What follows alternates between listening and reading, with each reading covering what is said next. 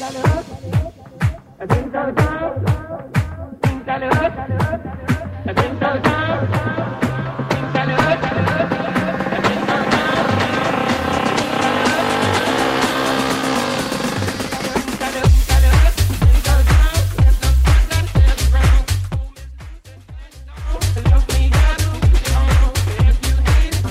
Bienvenidos, bienvenidas a Freebet, ¿qué tal? ¿Cómo estáis? Buenos días, buenas tardes o buenas noches. Buenas noches si escuchas esto en su emisión en la FM.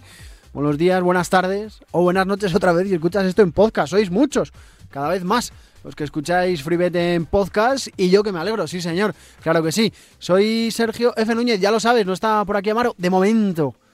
Tengo una buena noticia y es que Amaro vuelve la semana que viene. El jefe se cuadra y la semana que viene, la próxima madrugada del miércoles al jueves, estará por aquí con todos vosotros y con todas vosotras. La mala noticia es que no estaré yo. Bueno, mala para vosotros, para mí buena porque estaré de vacaciones, que también me toca. Dos semanitas, ¿eh? Nada más. Y con el deseo de haberlo hecho bien, de que lo hayamos pasado bien este verano, de que hayáis disfrutado, de que hayáis aprendido, de que hayáis podido coger las técnicas, los trucos y los tratos de nuestros expertos, de nuestros sabios en esto de las apuestas, de las apuestas deportivas. Ya sabes que esto es FreeBet, el programa de deporte y de apuestas de Radio Marca. Un programa en el que te traemos a los tipsters que debes prestarles más bank. ¿Buscas la manera de diseñar una estrategia rentable para tu bolsillo? Pues ya lo sabes, escucha FreeBet una semana más, escucha a los expertos que más saben de apuestas y de deportes, no a mí, que ya te lo he venido diciendo a lo largo de esta semana, sino a cada uno de los amigos que van a ir pasando por estos 30, 40, 45, 50 minutos de radio que vamos a disfrutar juntos durante la próxima, el próximo rato de madrugada. Vamos a hablar de tenis, del torneo de Cincinnati con Rafa Nadal, con Carlos Alcaraz. Vamos a hablar de la liga de fútbol y vamos a hablar de ciclismo, de la vuelta también. Tenemos mucho contenido, tenemos mucho de qué hablar. Ah, y por cierto, ya lo sabes, que este programa es gracias a Winamax, el portal de apuestas que nos acompaña y que además nos regala free bets. Free bets de 20 euros cada semana para quienes participéis, dándole RT a nuestro tweet semanal, fijado, ya lo sabes, achinchetado, como dice Amaro, en arroba remarca o contestando a las preguntas que ponemos a lo largo del fin de semana. RT y me gusta, o sea, RT y respuesta a la pregunta que lanzamos cada fin de semana. La semana que viene ya está Amaro, ya te lo contará él lo que tenemos claro los dos es que esto va a ser va de ser rentables. Es lo que vamos a intentar con nuestros expertos. Siempre, eso sí, para mayores de 18 años. Juega con responsabilidad, amigo. Juega con responsabilidad, amiga. Y juega con Winamax. Venga, va, comenzamos.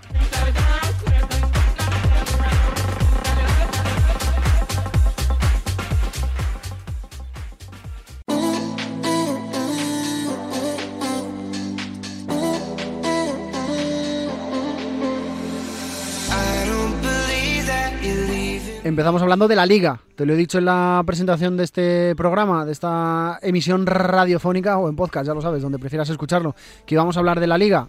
Hablamos la semana pasada con él y lo volvemos a hacer esta semana porque nos cae muy bien y porque sabe mucho de esto. Hola Josema, ¿qué tal? ¿Cómo estás? Muy buenas. Hola Sergio, ¿qué tal? ¿Qué tal la semana? ¿Cómo, cómo ha ido la jornada pasada? ¿Qué te ha parecido esta vuelta al ruedo, por así decirlo?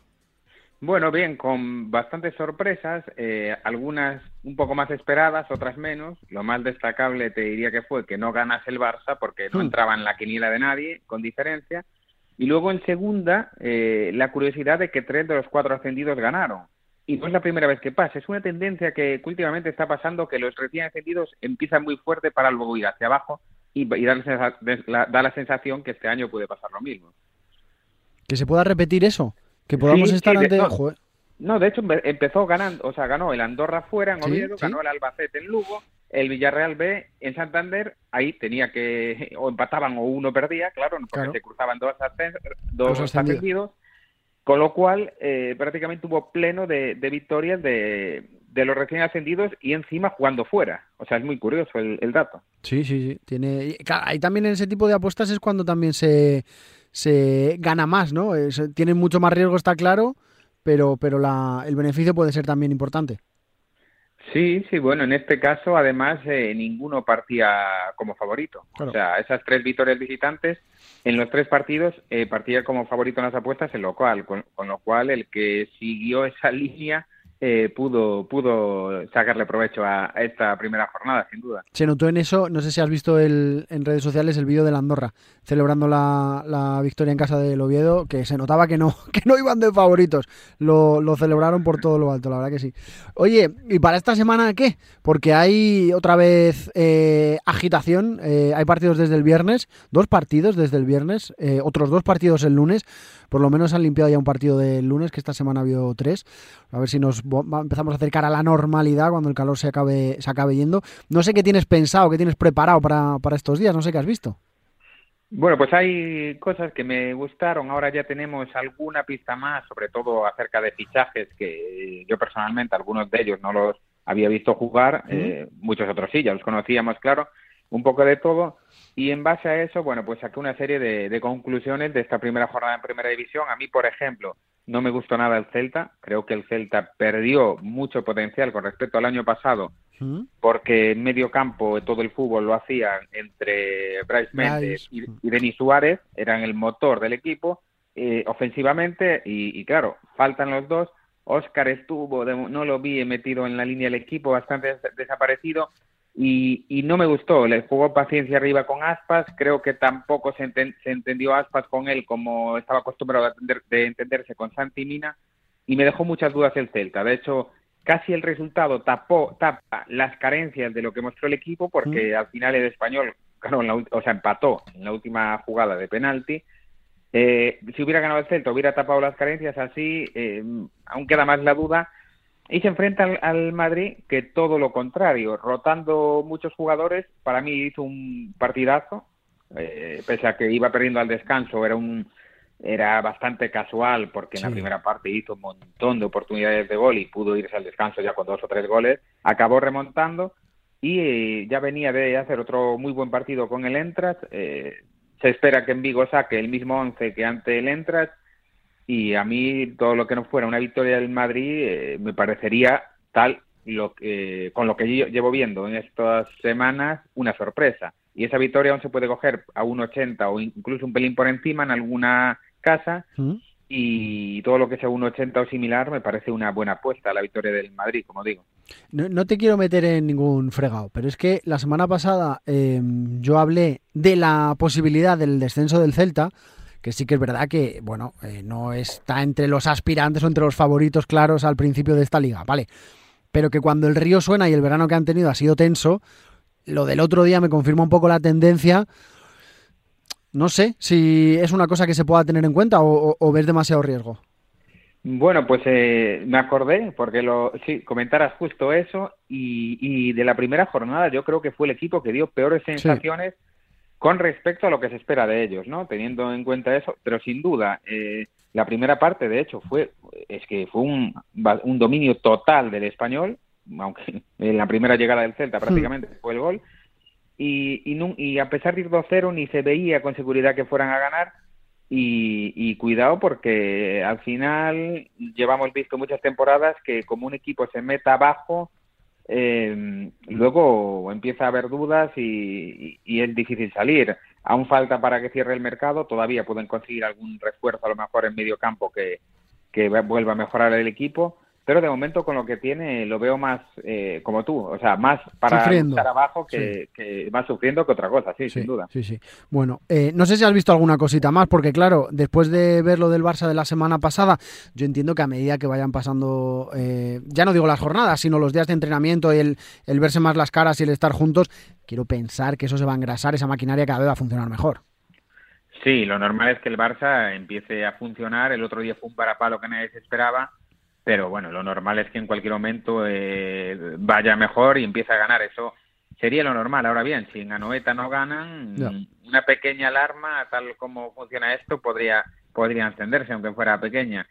No, se, le, no se le da bien, además, eh, Anoeta al, al, Barça. No, es un campo que donde más de una temporada perdió. Sí, eh, sí. es verdad que alguna vez también goleó, eh, pero, pero vamos, eh, Vamos a ver, porque la Real hizo un buen partido en esta primera jornada en Cádiz.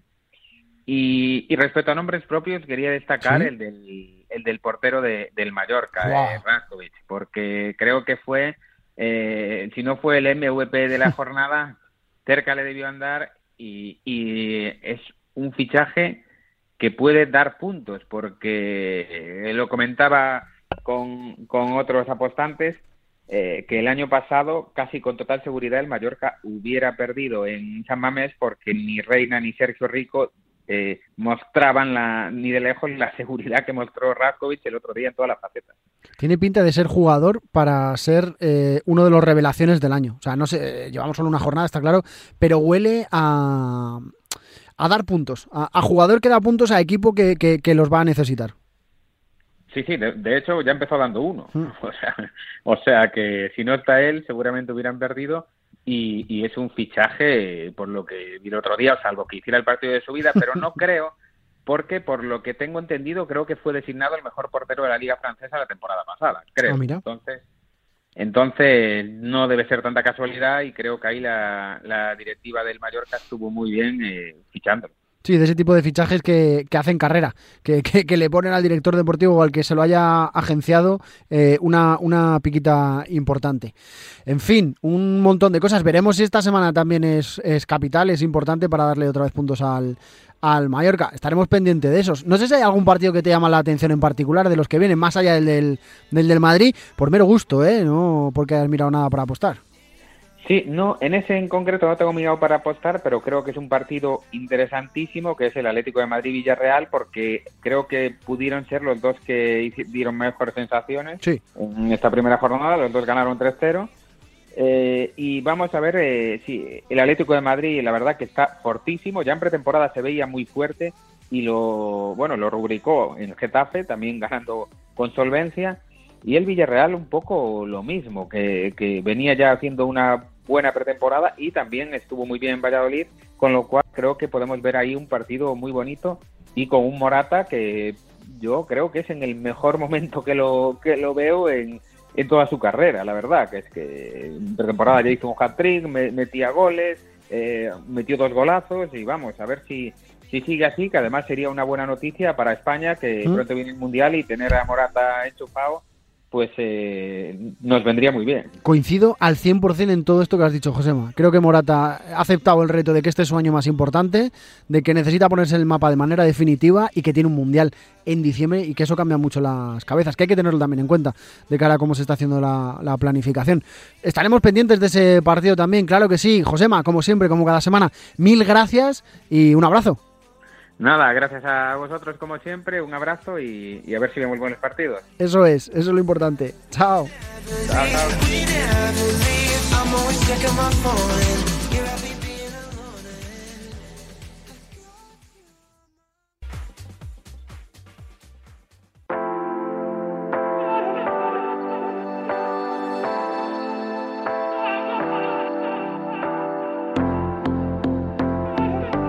Seguimos hablando de la liga, seguimos hablando de la segunda jornada del campeonato nacional que empezaba la pasada semana con Ogoal. Hola Ogoal, ¿qué tal? ¿Cómo estás? Muy buenas.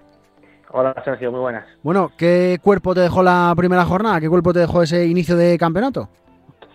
Pues, pues mal cuerpo, como perdió el Racing, mal. mal, mal, pero, pero bueno. ¿Qué, tal volver, ¿Qué tal volver a veros en la élite? ¿Cómo lo, cómo lo viviste? Bueno, pues bien, pero bien, durante unos minutos bien y luego ya pues con el, disgusto con el disgusto habitual de, de del Racing, ¿no? Que tiene estas cosas. Pues nada. Por lo demás, ¿qué tal? Bien, bien, lo demás bien. Bueno, seguí un poco la jornada de primera, que la, verdad que la primera división la sigo la sigo bastante más que la primera, o sea, que la segunda por tema de pronósticos. Pero bueno, también la segunda pues seguí un poquitín ahí en bueno, vi un poco el Oviedo, vi un poquitín el, el Granada, bueno, pues ahí lo estuvimos ahí echando un ojo un poco a la segunda, pero sobre todo te digo, centrado en la, primera división. ¿Y qué cuerpo te dejó? No sé, por ejemplo, lo del Barça, que no fuera capaz de ganar. La gran victoria del Atlético de Madrid, del Villarreal, contundente. Que el Betis fuera capaz también de ganar a pesar de los problemas que está teniendo con las inscripciones. Sí, el, bueno, yo creo que lo del Barcelona fue fue un accidente. Es verdad que, contra el Rayo les cuesta, ¿no? Y, ahora planteamos bien los partidos contra, contra el Barcelona pero bueno, yo creo que fue, viendo el partido, si le ves un poco más allá del, del forofismo, de lo que tú quieras que pase o no, creo que es un partido que de 50 veces le gana el Barcelona 47, ¿no? 48. Bueno, pues tocó ahora que no. Y el resto, pues lo esperado. Yo creo que, bueno, salvo la, la derrota del Sevilla, el Atlético Madrid es, ganó muy fácil al Getafe. Es verdad que ya venía haciendo una buena pretemporada y está dejando buenas sensaciones ahora el equipo del, del Cholo Simeone el Betis, bueno, al Betis le puso el partido muy de cara, ¿no? Jugando en casa contra un equipo inferior y encima pues con, con superioridad numérica casi todo el partido, pues fue también muy sencillo, ¿no? Entre comillas, y luego, bueno, pues luego el, bueno, la Real Sociedad también ha dejado buena imagen del Villarreal, bueno, pues equipos que estarán ahí arriba, ¿no?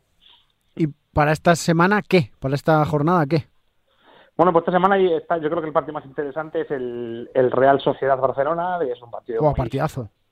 Sí, sí, es un partidazo. Yo creo que, bueno, pues creo que mm, que el Barcelona puede le puede venir bien, ¿no? El estilo de la Real Sociedad. Creo que es un estilo que no, que no va a salir a, amarrar porque no saben, ¿no? No es que no sepan, es que tampoco... No, no, es un estilo muy característico y al final siempre juegan igual.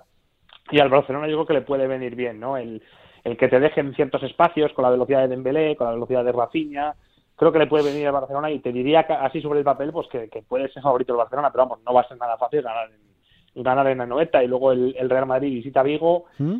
que sí debería de ser un 2, pero pero tampoco tampoco es claro y luego y luego hay otro partidazo que es el Atlético de Madrid Villarreal, que ahí no, vamos, ahí no me mojo porque bueno, pues igual, quizás quizás el factor local, ¿no? El, el factor local del Atlético puede hacer que que sea favorito, así lo, así lo dicen las cuotas, pero vamos, un partido yo creo que para ver un poco desde fuera.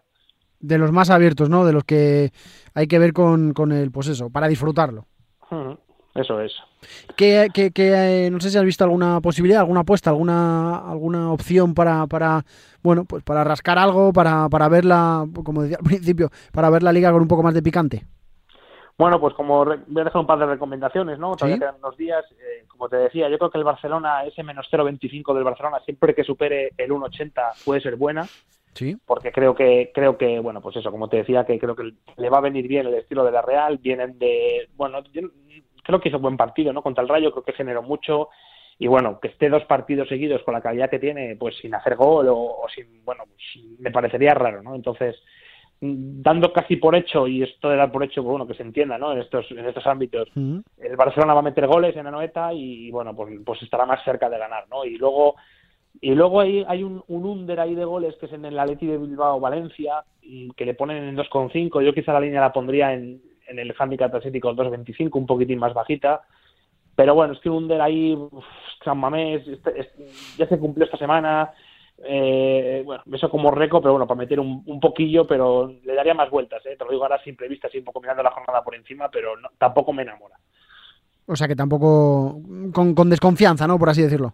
Me he fijado en él, de momento ya te digo, a, unos días vista, pero ya como recomendación sí que me gusta el, Barcelona menos 0.25, ese sí que es un pick que, creo que, es que es bueno. Vale, pues ese nos lo, nos lo apuntamos en la libreta para, para ver si le, le utilizamos. Oye, eh, más allá de ese Atlético de Madrid-Villarreal que vas a ver por el placer de ver fútbol, ¿hay algún otro partido de segunda que nos recomendarías que le echáramos un vistacillo? Bueno, de segunda, de segunda está el, yo el que veré. El tuyo. claro, yo veré el mío, el, el Granada, que se va a las 10, me parece el sábado, una tardísima, Granada normal, por el, el calor, claro. claro. Tiene, tiene, sentido, sí, el Granada Racing, bueno, muy favorito el, el Granada, o sea, las cosas como son. Lo que pasa es que al final la segunda división también es compleja, ¿eh? O sea, no, la segunda división está tan igualada que, el último pues puede ganar al, primero y esto es un partido casi casi pues eso de un equipo de, los de muy abajo contra un equipo que seguramente esté muy arriba ¿no? entonces sí que es favorito Granada juega en casa viene de ganar eh, un partido muy bueno contra Divisa afuera y mm. bueno pues en teoría sí que sí que debería de, solventarlo luego está ese Villarreal que le he visto aquí en el Salvador no, no me ha dejado demasiada buena imagen eh, aunque ganase pero no creo que es un equipo muy, muy, muy claro candidato a descender el Villarreal B y recibe a Leibar, que Leibar vamos a ver este año, ¿no? Después del fracaso del año pasado, pero yo creo que el equipo armero es un equipo que tiene que estar arriba, sí o sí, y entonces, bueno, volvemos a ver después lo que hace el Oviedo después de haber perdido en casa contra todo pronóstico. Bueno, pues la segunda división es que va a tener estas cosas, ¿no? Va a tener muchas sorpresas, va a tener resultados inesperados, porque a mí me parece la, como he dicho muchas veces por aquí, la competición más, más difícil de, pronosticar y de, vamos, de casi casi de Europa. Hay que andarse con mucho ojo y con mucho cuidado con la segunda, porque hay mucha igualdad. Firmamos, firmamos la permanencia para el Racing, ¿no? Sí, hombre, sí, hay quintos por la cola, ahora mismo. venga, venga, con sangre. Ogoal, gracias, un abrazo. Venga, un abrazo, chao. Chao.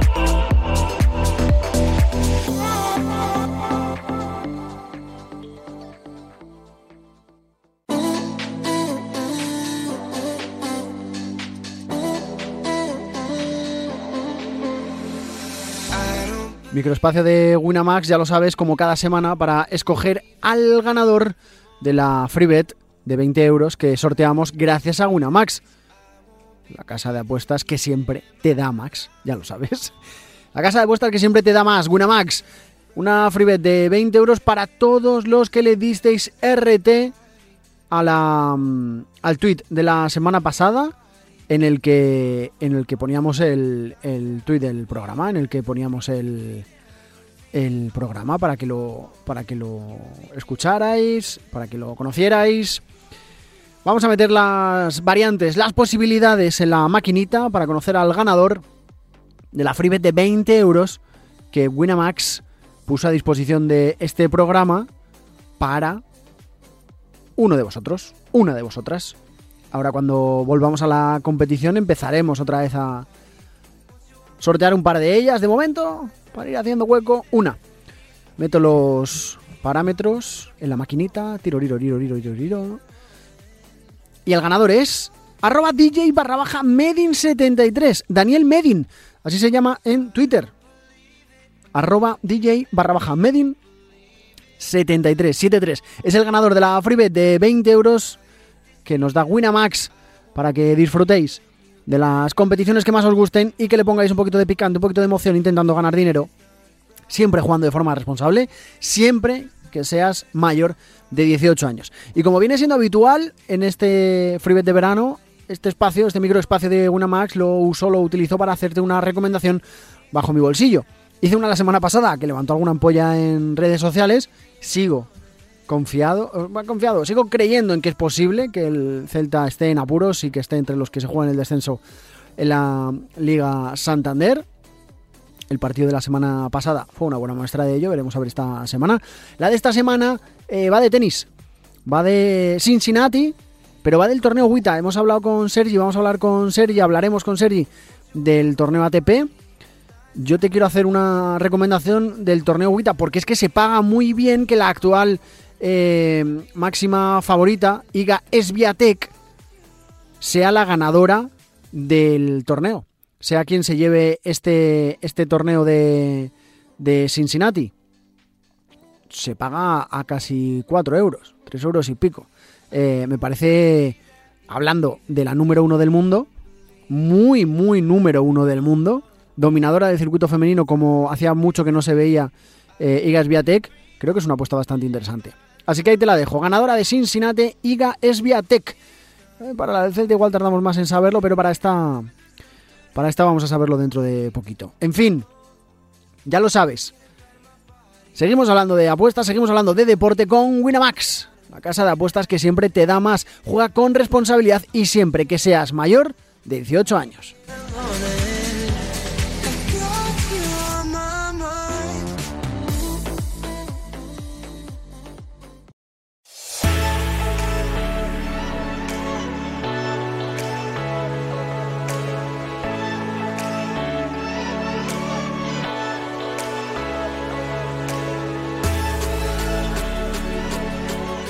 Seguimos hablando de fútbol, en este caso internacional. Toca hablar de la Premier, toca hacerlo con Picarillo. Hola Picarillo, ¿qué tal? ¿Cómo estás? Muy buenas. Hola, ¿qué tal? ¿Cómo estás? Bueno, eh, la semana pasada, la jornada, la semana pasada no, la jornada, esta última jornada nos ha empezado a dejar cositas. El tema del Liverpool, ojo, cuidado, ¿eh?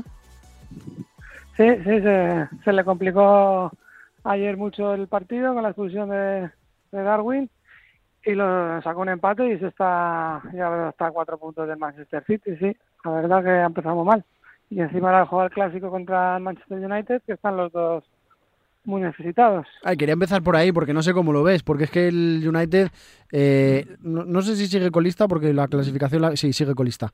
Eh, em, sigue colista, el Liverpool dos partidos, dos empates, no es el partido que hubiéramos creído que íbamos a ver hace un par de semanas o tres.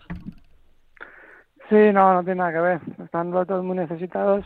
El Liverpool hace dos años también se está pareciendo un poco a lo, a, lo que le ocurrió hace dos años, hmm. que, pues que tenía muchas lesiones, sobre todo en los centrales. Ahora no tiene a Conate, no tiene a, a Matip y ayer jugó Nathan Williams y en el primer gol, pues bueno, está ahí, quiere dejar fuera de juego a Zaha y, y no lo consigue. Se nota mucho porque es que el Liverpool defiende muy, muy, muy arriba y los centrales tienen que estar muy tienen que estar sincronizados y, y Van Dijk y Matic lo hacen bien, o Van Dijk y Conate, pero a este chico le cuesta más.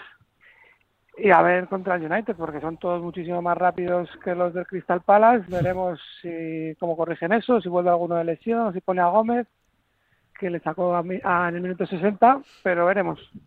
El que parece que sí que va en serio es el Arsenal de Arteta. Sí, el Arsenal ha empezado muy fuerte, es cierto que... no, no, parece el Arsenal incluso, podríamos decir. No, no parece el Arsenal. Pero bueno, tienen hambre, sus jugadores tienen hambre, a ver, a ver cuándo vengan los partidos más difíciles. Ahora tiene otro partido más asequible, por así decirlo, que es fuera de casa. Si lo suma, pues ya tendremos que empezar a hablar del Arsenal con opciones a todo. Oye, antes de empezar a preguntarte por pronósticos y por si has analizado o estudiado algo, eh, me han comentado, he leído que has abierto un servicio nuevo.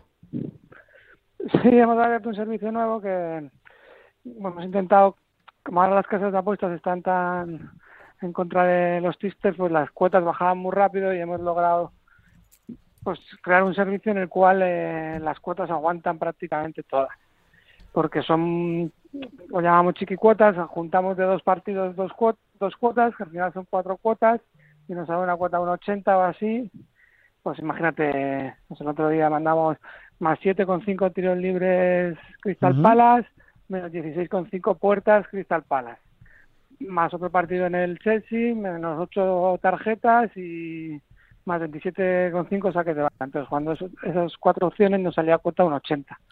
Y nos dimos cuenta que no bajaba casi la cuota, bueno, no bajaba. Y llevamos dos semanas, hemos tirado 10 apuestas y hemos acertado las 10 y la gente está encantada. 100%. Así que nada, a ver si sigue la racha.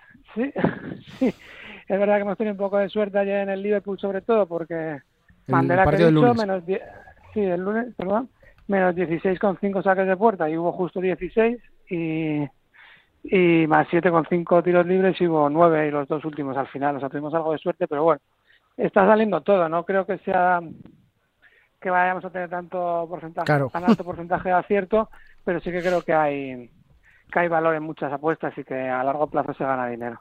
¿Y qué has visto para esta jornada de premios? No sé si has podido analizar algo.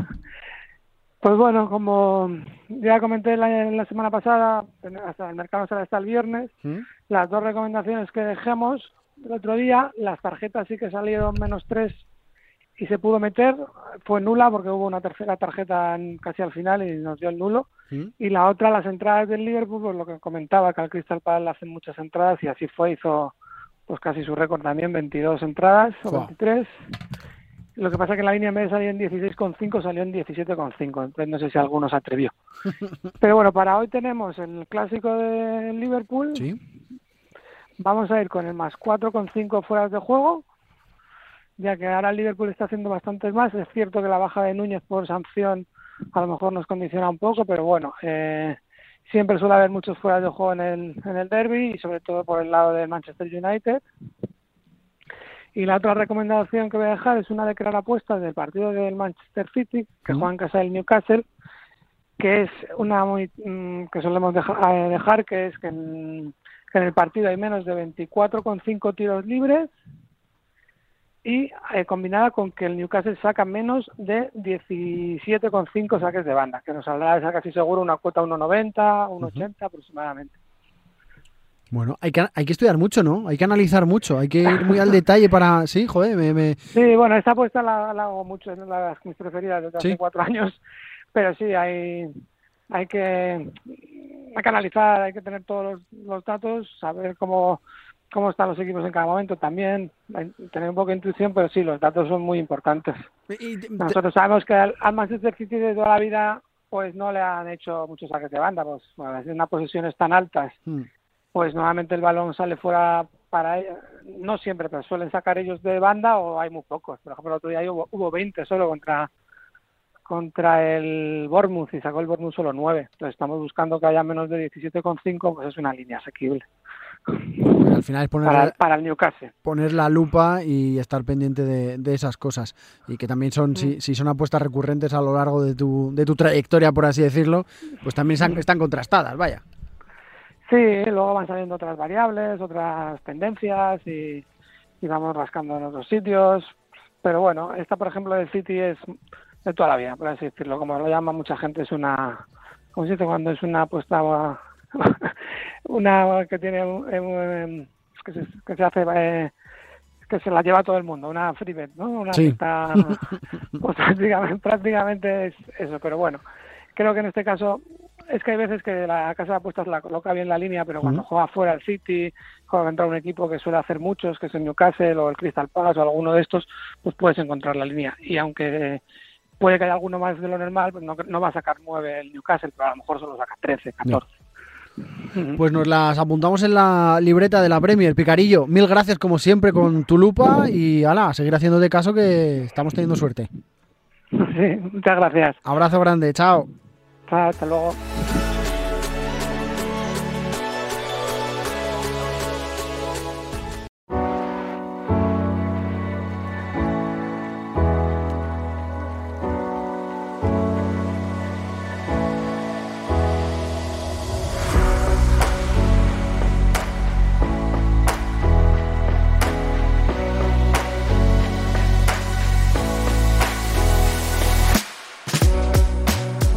Este próximo viernes empieza la Vuelta Ciclista a España, la ronda ciclista más importante de nuestro país, la tercera más importante a nivel internacional, después de un tour interesante, se viene una ronda nacional, yo creo que también muy chula. Vamos a hablar de ella, pues con el que más sabe de ciclismo en Radio Marca. Hola, José Rodríguez, ¿qué tal? Muy buenas.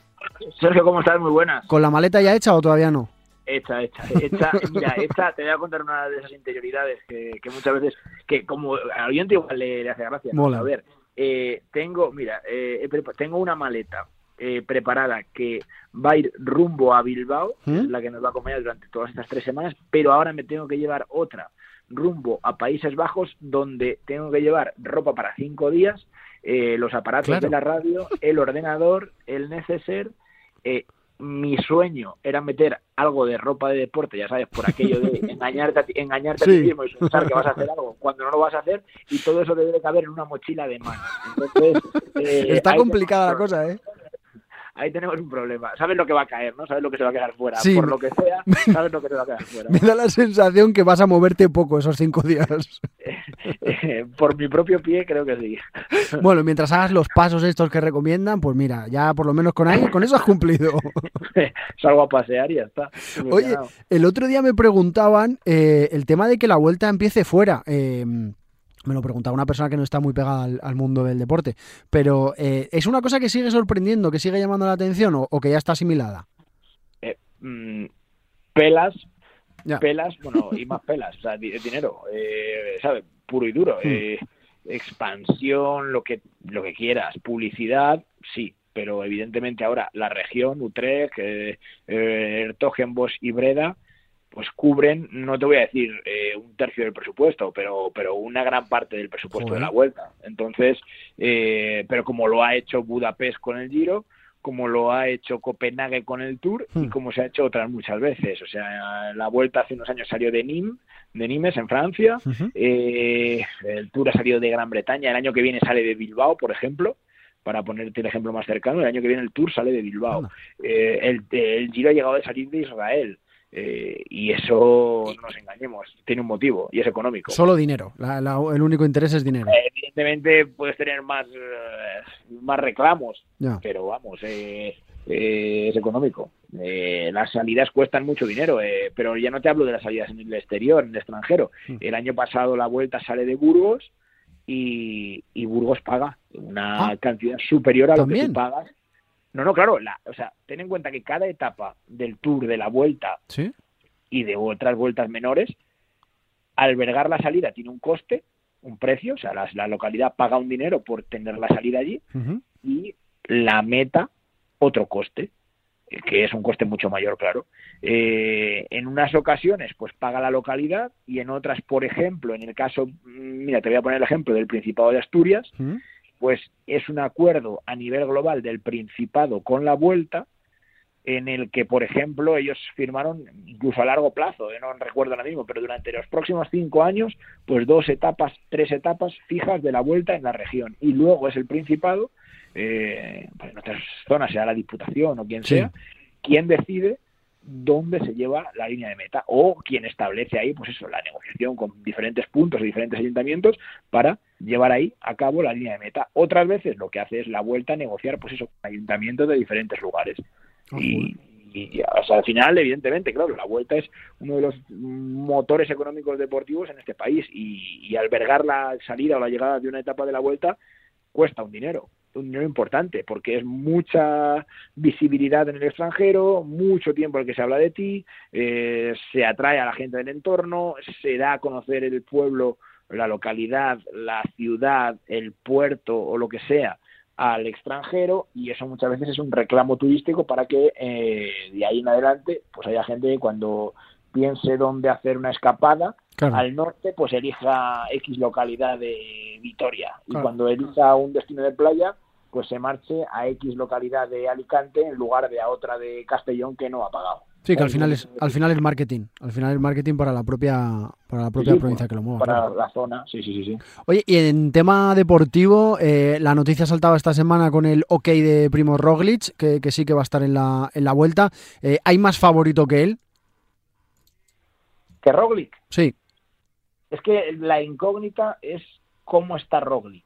O sea, eh, eh, claro, Roglic ha hecho un principio de temporada bueno, sin ser el Roglic de otras veces, tenía un problema ahí, una, lesión en la rodilla que bueno, le iba lastrando. Luego, evidentemente, lo del Tour ya le dejó fuera de combate. Ha sido duda hasta hace unos días. Esta semana el Jumbo ha confirmado que va a estar. ¿Cómo?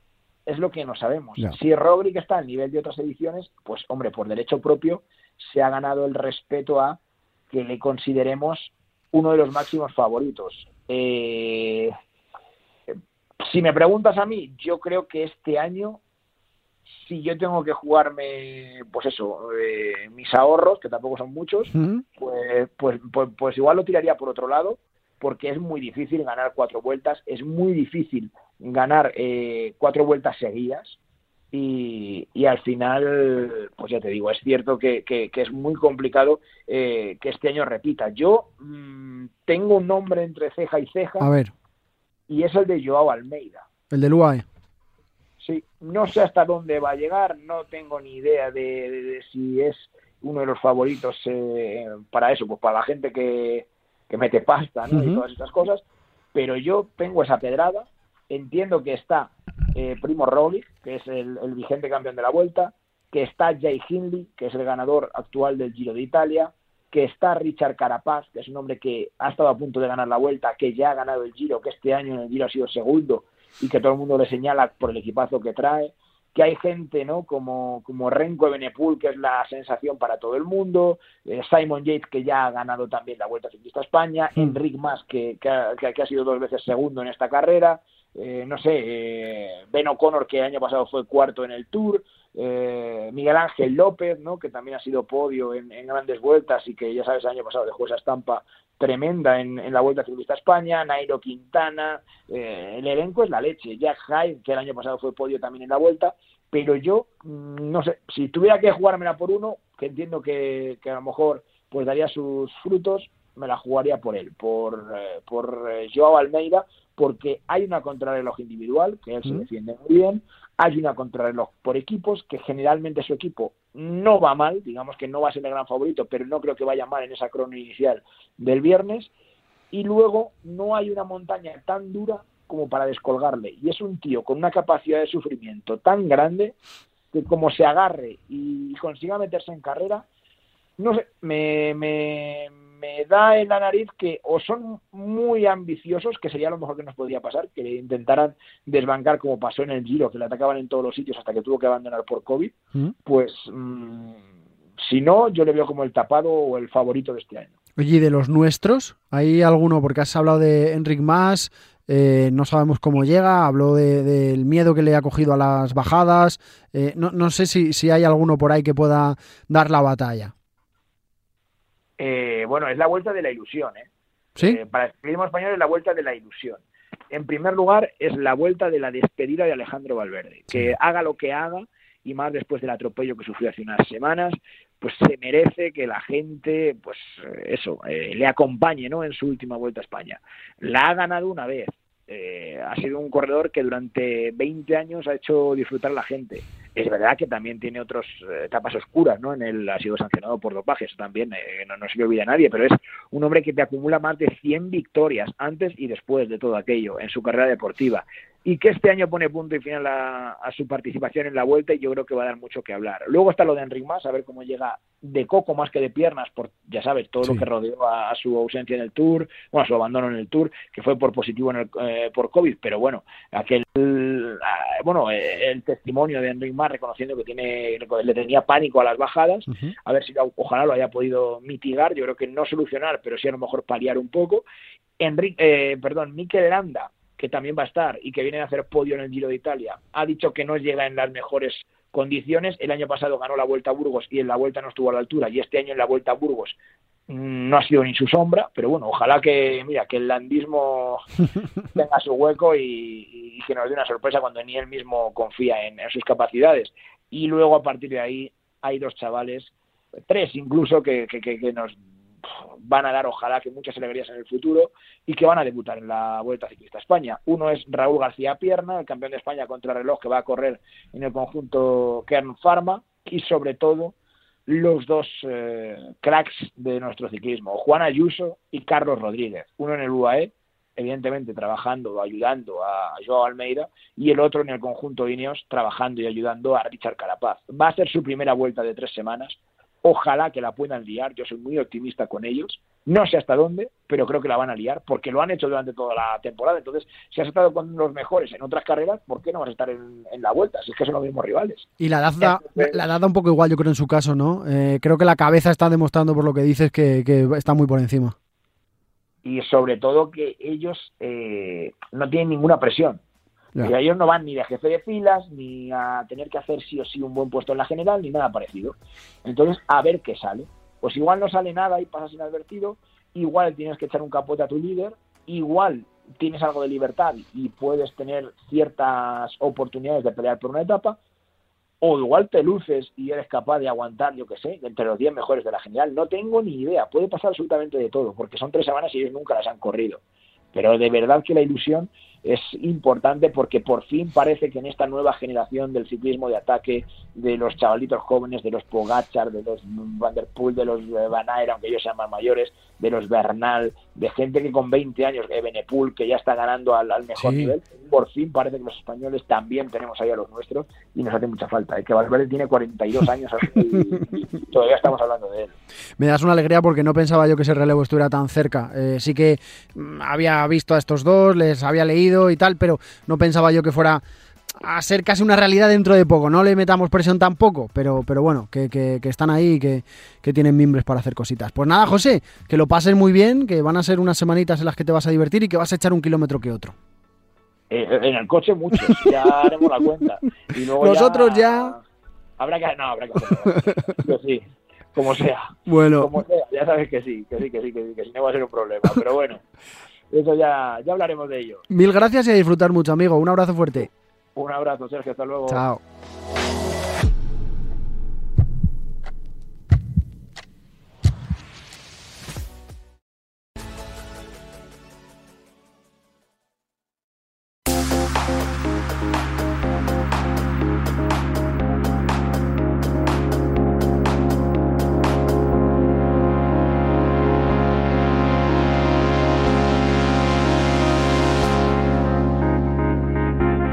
Le ponemos la guinda como la semana pasada a este episodio de Freebet, a esta emisión en FM de Freebet en la madrugada del miércoles al jueves, hablando de tenis, hablando del torneo de Cincinnati.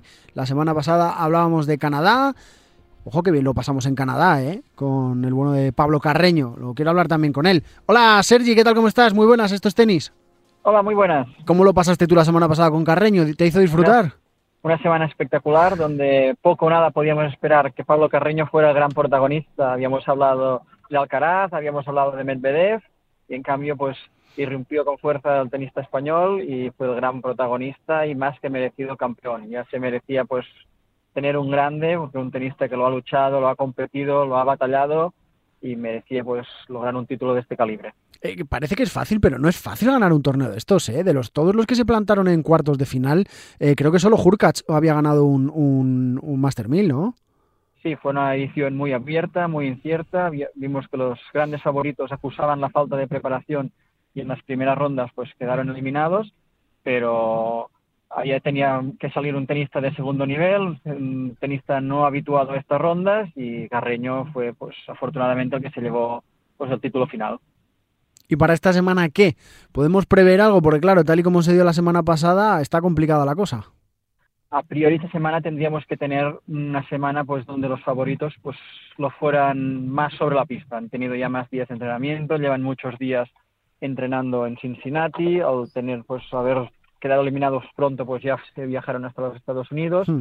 y esto pues ha provocado que teóricamente aquí sí que tengamos esperemos una batalla entre los grandes. Está Nadal, vuelve Rafa. Hay que tenerlo en cuenta. Es la vuelta de Nadal y como siempre comentamos, Rafa no es de los que especula. Rafa cuando va a un torneo es que está en condiciones de ganarlo. Si no, pues no habría ido. Es así. Y además viene aquí pues a por el número uno mundial. Ese es su gran objetivo. Y eh, hablábamos de que la semana pasada de que había opciones, de que tanto Alcaraz como él estaban ahí persiguiéndolo.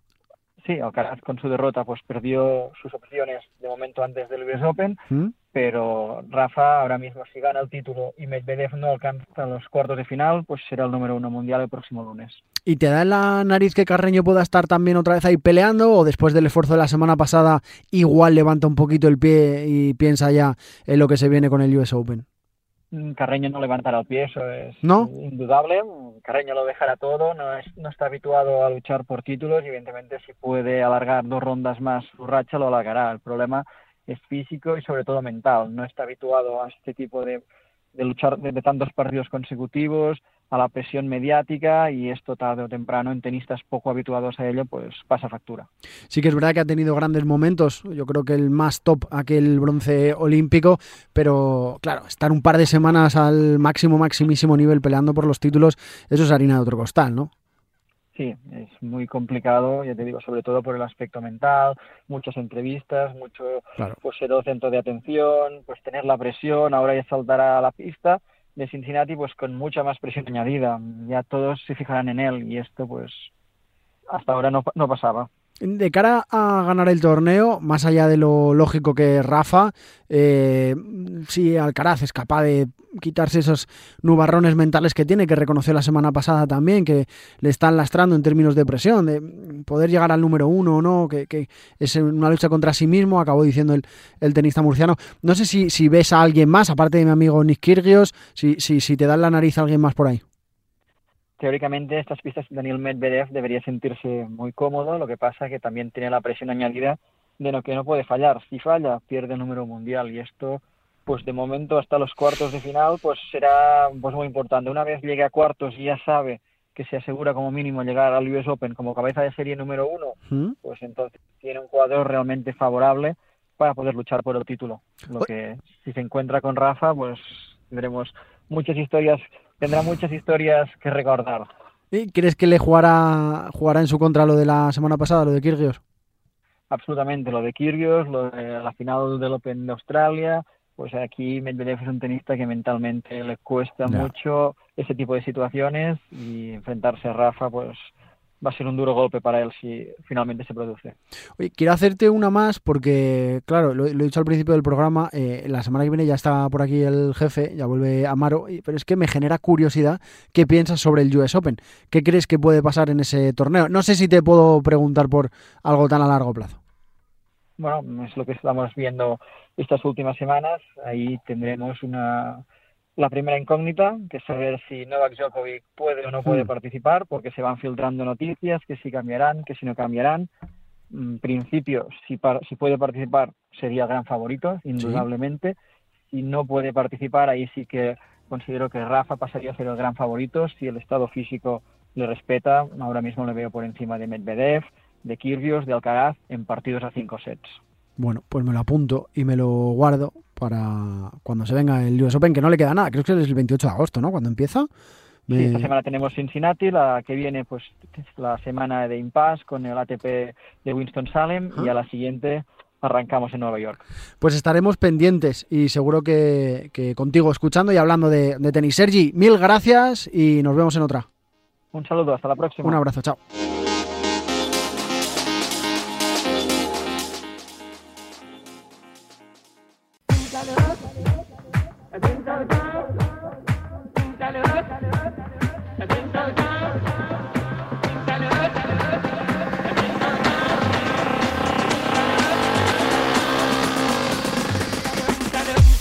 Recojo los trastos, eh, pero definitivamente, me voy. Bueno, me voy de vacaciones. Vuelve el jefe. La semana que viene ya está por aquí Amaro, Javier Amaro, el dueño del barco. Espero no haberle roto nada. Yo creo que no, ¿eh? Yo creo que eh, el empate seguro.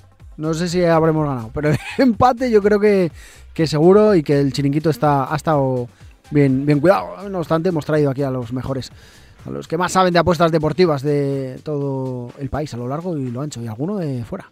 En fin, que recojo los trastos, no sin antes recordarte que tienes que darle RT y contestar al tweet que hemos achinchetado, que vamos a chinchetar con, en arroba remarca con la emisión del programa, del episodio de hoy, para que entres en el sorteo de esas free bets de 20 euros que Winamax, la casa que hace posible, la casa de apuestas que hace posible este programa, eh, sortea, nos ayuda, nos da para sortear entre todos vosotros. Eso sí, siempre que seas más de mayor de 18 años, siempre que juegues con responsabilidad y eso, que seas mayor de 18 años, es importante, tenlo en cuenta. Te ayudamos, te enseñamos, te echamos una mano para que seas rentable en el mundo de las apuestas gracias a Winamax. Regresamos, regresa FreeBet la próxima semana, ya con el jefe, ya con Javi Amaro, va a pasar lista, cuádrense todos, no me despido, hasta la próxima. Venga, que terminéis bien el verano. ¡Chao!